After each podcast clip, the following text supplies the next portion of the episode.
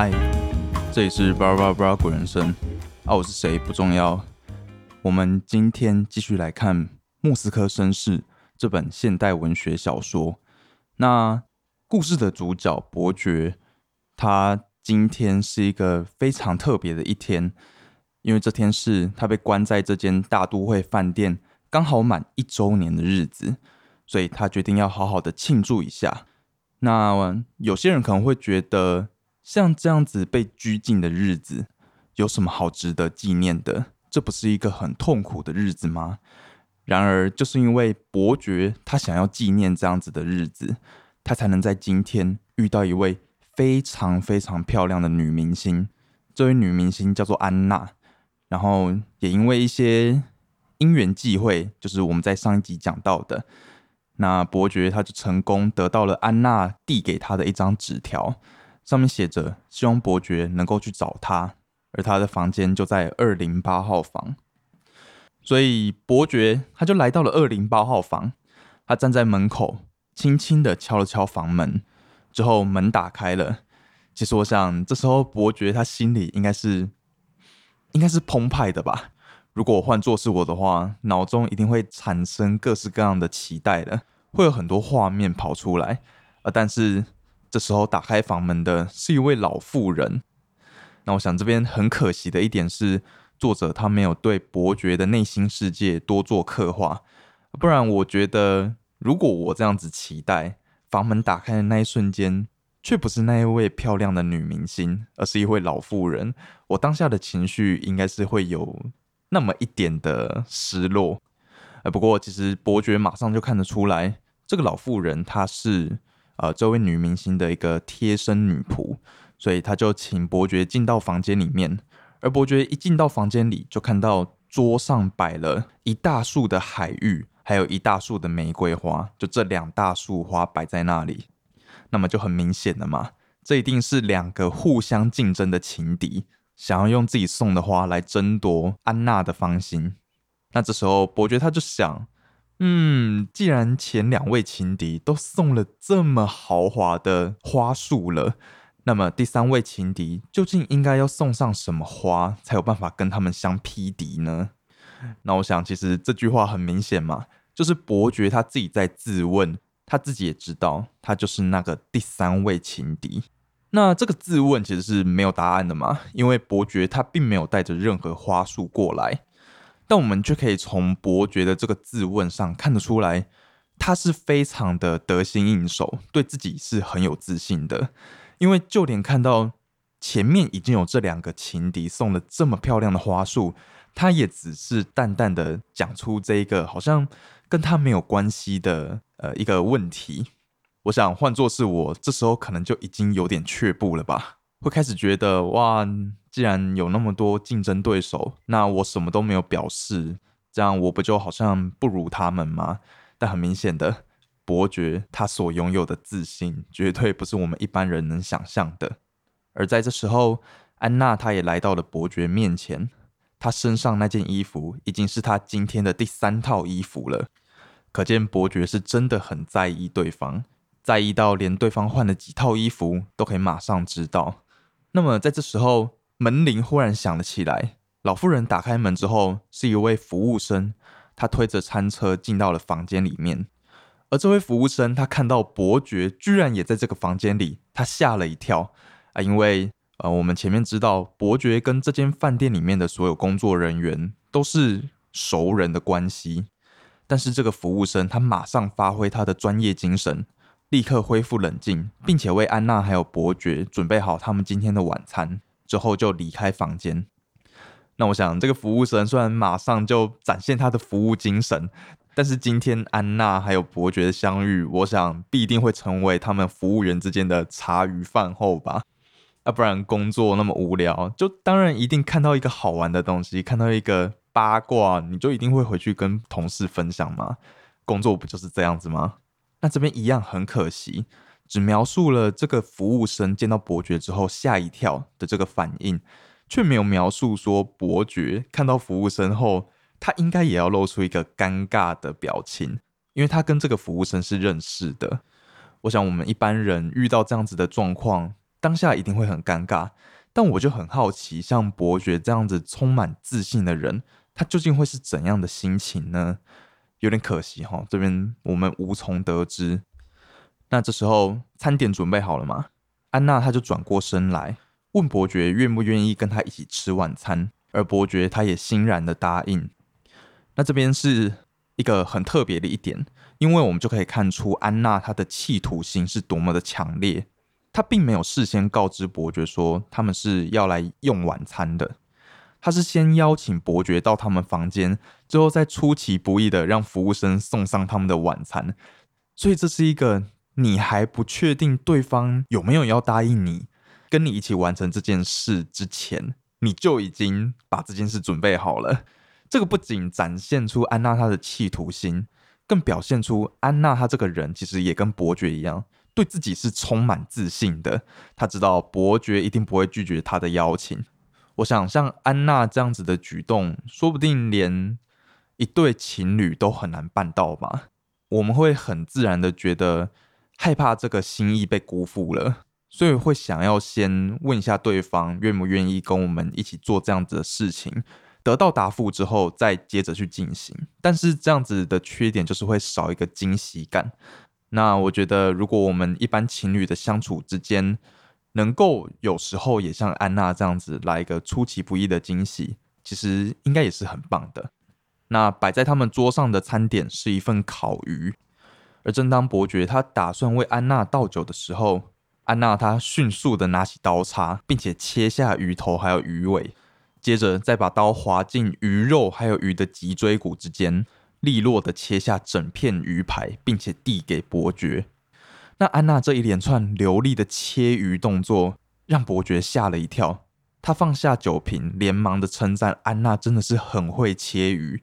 而面对伯爵这样子有点奇怪的称赞，安娜也笑了一下，说：“她长这么大，第一次被别人称赞她很会切鱼。”那其实我们这边就可以看到，说，呃，有时候我们在跟异性相处的时候，真的只要用真诚的态度去夸奖对方就好。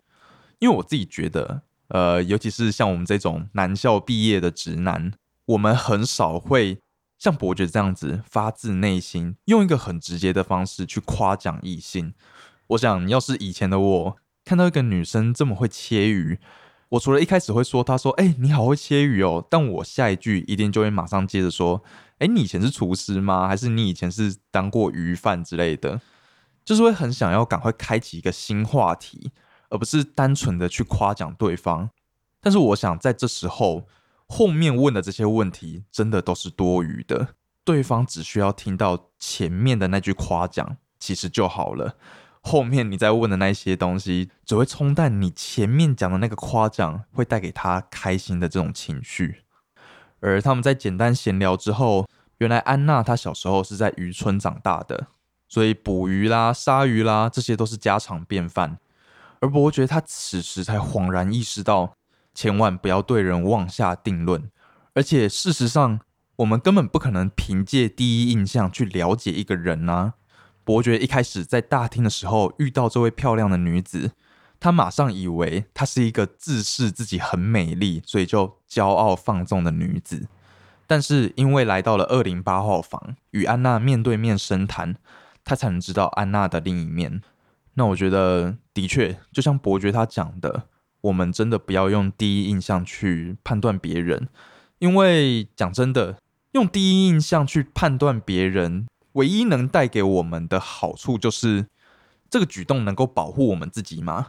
保护我们免受伤害，或是免受欺骗，有点像是我们看到一个色彩缤纷的蘑菇，我们会下意识的觉得说，哦，这一定是有毒的，就算我们完全不认识它。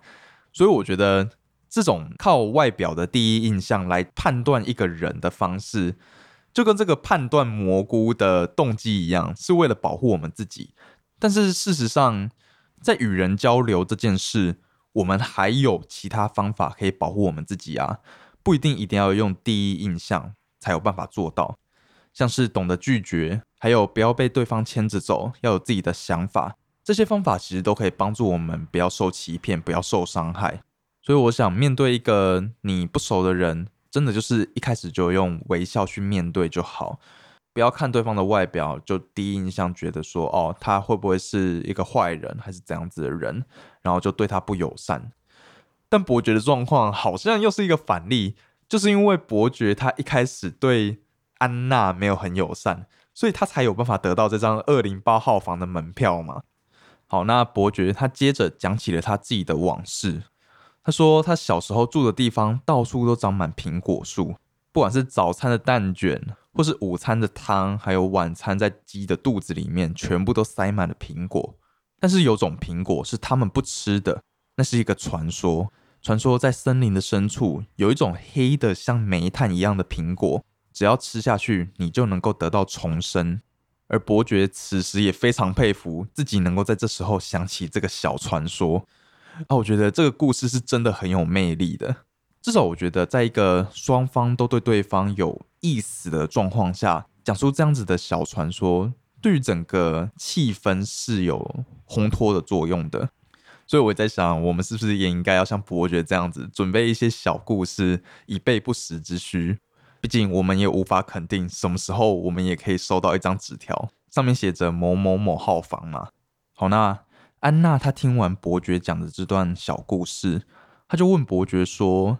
那如果是你，你会选择把这颗苹果吃下去吗？而伯爵他回答说：“能获得重生当然是很有吸引力，但是我又怎能抹去我的家、我的妹妹以及一切生活的记忆呢？”然后为了强调自己最后讲的这段话，伯爵他指了一下桌子，再次强调说：“我怎能抹去对这一切的记忆呢？”而听到伯爵最后讲的这段话。安娜她把椅子往后推，站了起来，抓住伯爵的衣领，并且给他了一个亲吻。哦，那我想这边是一个很厉害的套路，我们可以先把它记起来，真的很强。以后我们说不定都能依靠这个套路来让我们得到一些好处吧。先讲一个关于重生的话题，然后等着对方问你说：“如果是你，你会选择重生吗？”这时候你再告诉他说：“不可能，因为我。”不想忘记现在这一刻，哇塞，怎么可以这么的浪漫呢？那我想，当然也不是只有这样子的套路有用，它整个公式是长这样子：你要先用一个有趣的故事当做起头，就是那一则伯爵讲的有趣小故事，然后中间再用理性的方式来做转折，就是伯爵讲的重生固然是好事，但是他怎能忘去那一些对家人、对妹妹的记忆呢？然后在最后再用感性收尾。也就是强调说，我怎能忘记跟你的回忆呢？哇，这一切套路要让对方不心动，我看都很困难。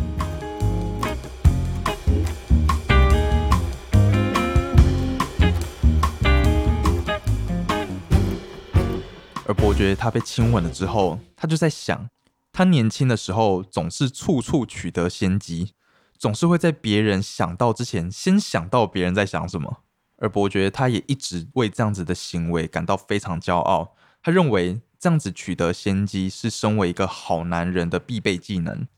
但此时他却意外的发现，好像让别人领先一步也是有很多好处的。好，那我想我可能已经到了一个不会想要取得先机的年纪了。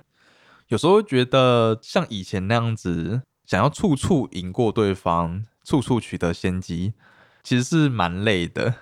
而且我也觉得，像现在这样子，不会刻意想要去取得先机，它也有一个好处，就是可以降低我们的期望。所以，不管我们最后得到的一个结果如何，这个结果就算实际上比你汲汲营营的去争取所得到的结果还要不好，但是相对于你来说的这个相对结果，一定会让你感觉到比较好的，因为你的期待降低了。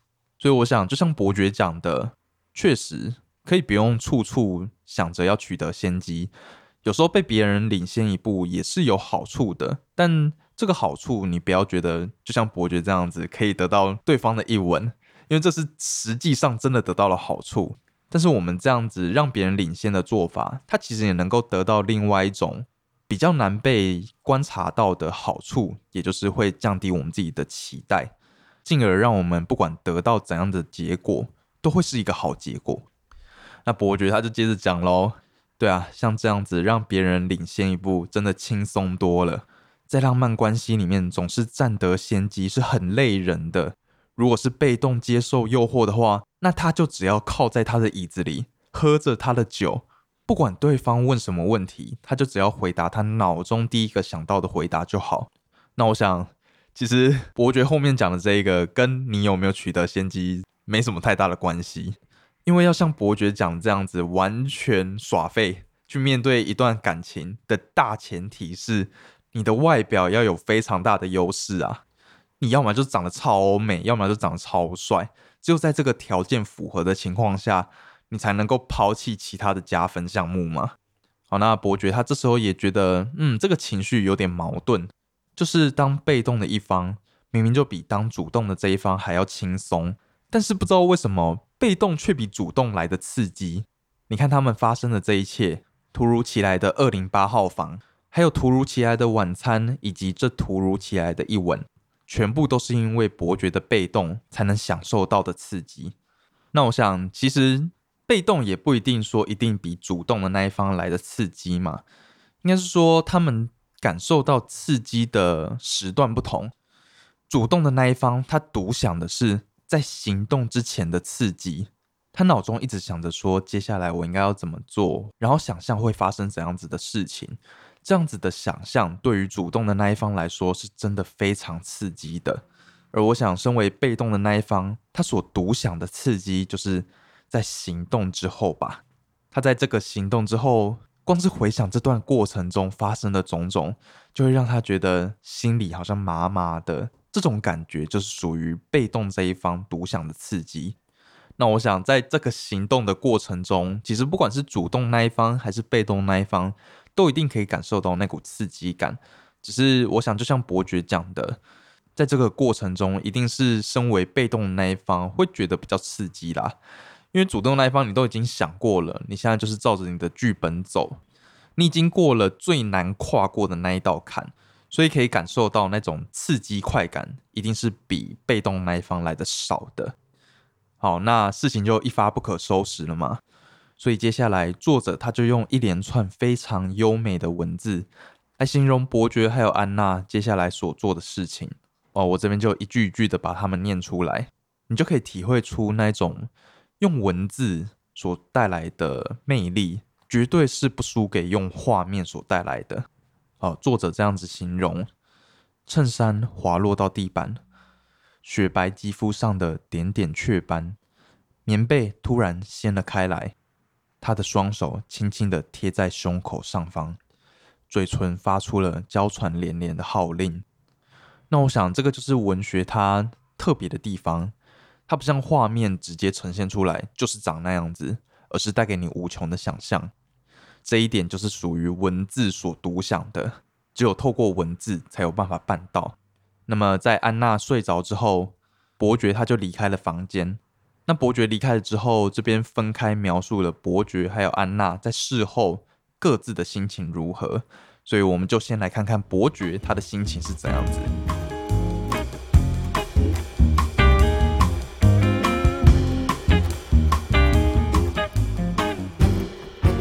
他站在了空荡荡的走廊，因为毕竟现在已经很晚了嘛，大家都睡了，所以伯爵他感觉到自己好像一个鬼魂一样，他心想。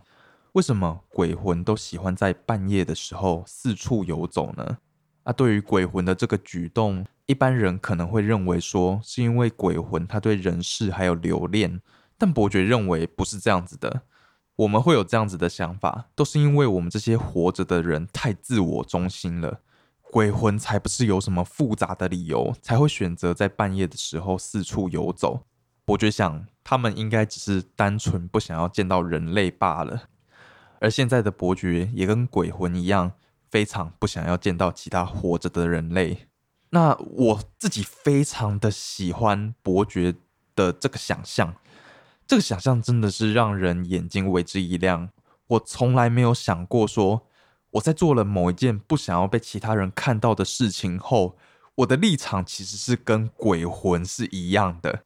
接着，伯爵他就走进了电梯。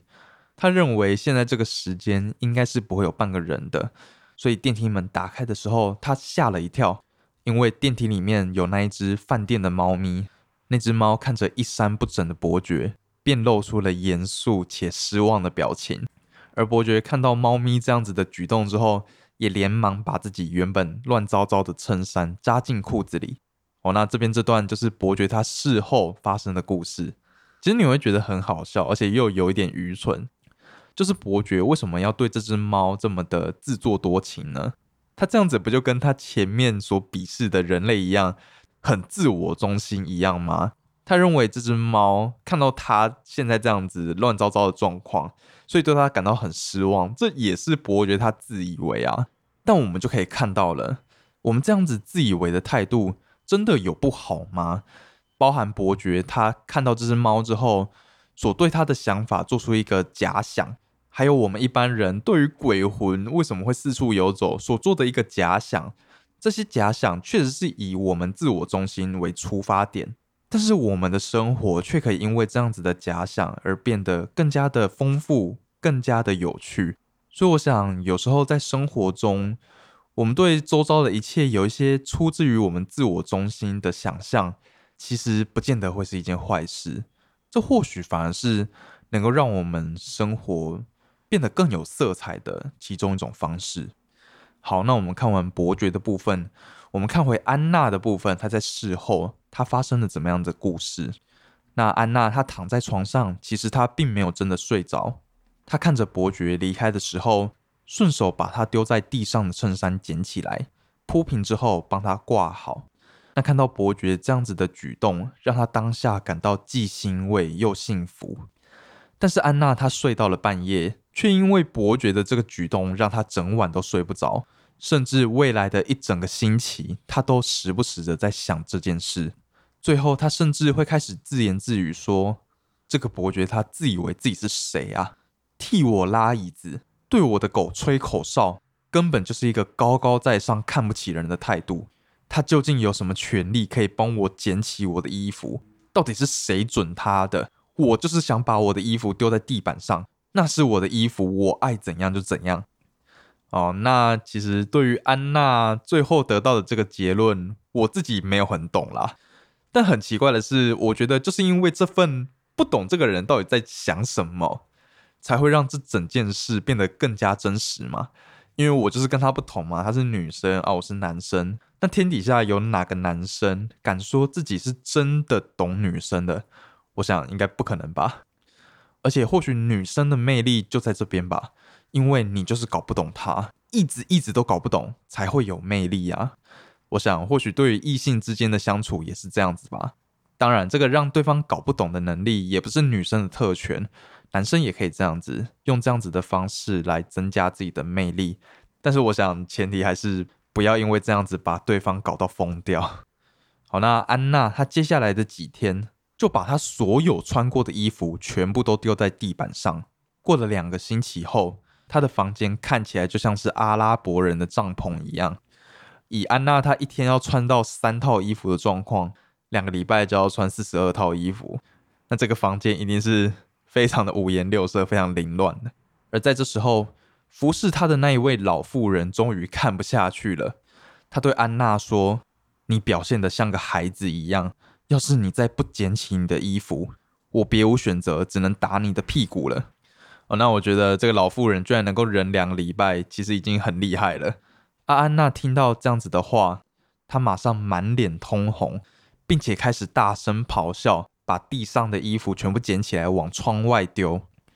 而在安娜她一脸得意，等不及要转过头来看一下老妇人脸上的表情时，老妇人她就只是冷冷的说了一句。大家都说女明星脾气很坏，他们现在眼见为凭了。好，那我觉得这位老妇人的处理方式真的是非常好，她并没有用任何人身攻击的言论，全部都是用讽刺的方式来告诉安娜说她这样子的行为有多么不好。那我想用讽刺的方式来回应对方无理的举动，它可以带来两个好处。第一个，对我们自己来说。我们透过讽刺别人的行为，其实可以帮助我们的心情不要受对方影响嘛。因为讽刺这个举动，它其实是需要你大脑经过一个转化的，它绝对不会是很情绪性的言论，绝对是一个经过思考后才会得到的言论。所以在这个思考的过程中，就可以帮助自己的心情不要被对方影响。那第二个好处就是这样子才能够戳到对方的痛点呢。你如果只是很无聊的问候他全家大小，那这没有什么意义呀。唯有用讽刺的方式，可以让对方真正的感受到说啊，自己这样做有多么的幼稚啊。但是即使老妇人她这样子讲，安娜她也不可能马上拉下脸嘛。所以她就继续闹脾气，一直到了晚上要睡觉的时候，安娜还是不停的在床上碎碎念。但是这样子的状况一直持续到凌晨两点，安娜她辗转难眠，完全睡不着，所以她最后还是蹑手蹑脚的走下楼，并且溜到大街上，默默的把那些被她丢到街上的衣服全部捡回来。